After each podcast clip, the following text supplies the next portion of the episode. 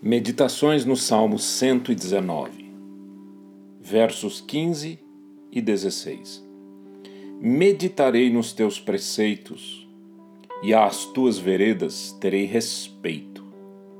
Terei prazer nos teus decretos, não me esquecerei da tua palavra. A nossa mente, ela é fenomenal, ela é maravilhosa. Os nossos pensamentos são rápidos e conseguimos aprender novidades, concatenar ideias, formular novas proposições, melhorar nosso conhecimento, memorizar, calcular, etc. É incrível o que a nossa mente consegue fazer.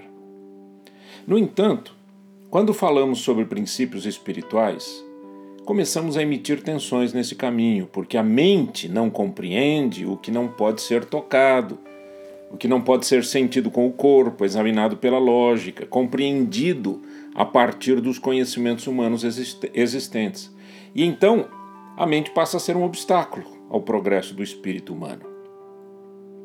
O salmista diz que iria meditar nos preceitos divinos. A palavra meditar tem uma raiz interessante, que poderia ser traduzida como fazer uma varredura nos pensamentos ou uma limpeza. Portanto, meditar é uma prática de higienização dos pensamentos, colocando as coisas no lugar. Meditar nas Escrituras é buscar o que Deus tem para nós e varrer da mente o que é contrário a esses princípios. Quem medita na palavra de Deus consegue estabelecer as prioridades nos pensamentos e lançar fora o que é inconsistente na relação com Deus. Mas é importante que se diga que meditar não é esvaziar a mente. Pelo contrário, atentamos para a palavra de Deus e a colocamos como primazia dentro de nós. Na sequência, o texto diz: Às tuas veredas terei respeito. Para uma melhor compreensão destas palavras, devemos buscar a raiz da palavra respeito. Tem a ver com olhar, considerar, focar, ou seja, o salmista declara que estaria atento às verdades divinas, buscando não se desviar destes ensinamentos espirituais. É uma questão de atenção redobrada.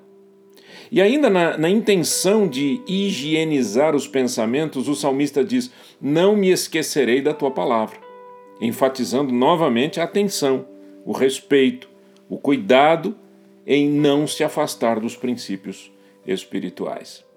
Agora, no início do verso 16, nós lemos: Terei prazer nos teus decretos.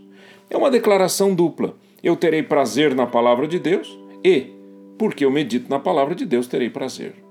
Uma alegria indizível enche o coração do adorador, daquele que intencionalmente busca viver para Deus e observar os seus decretos. Que seja sempre assim dentro de nós.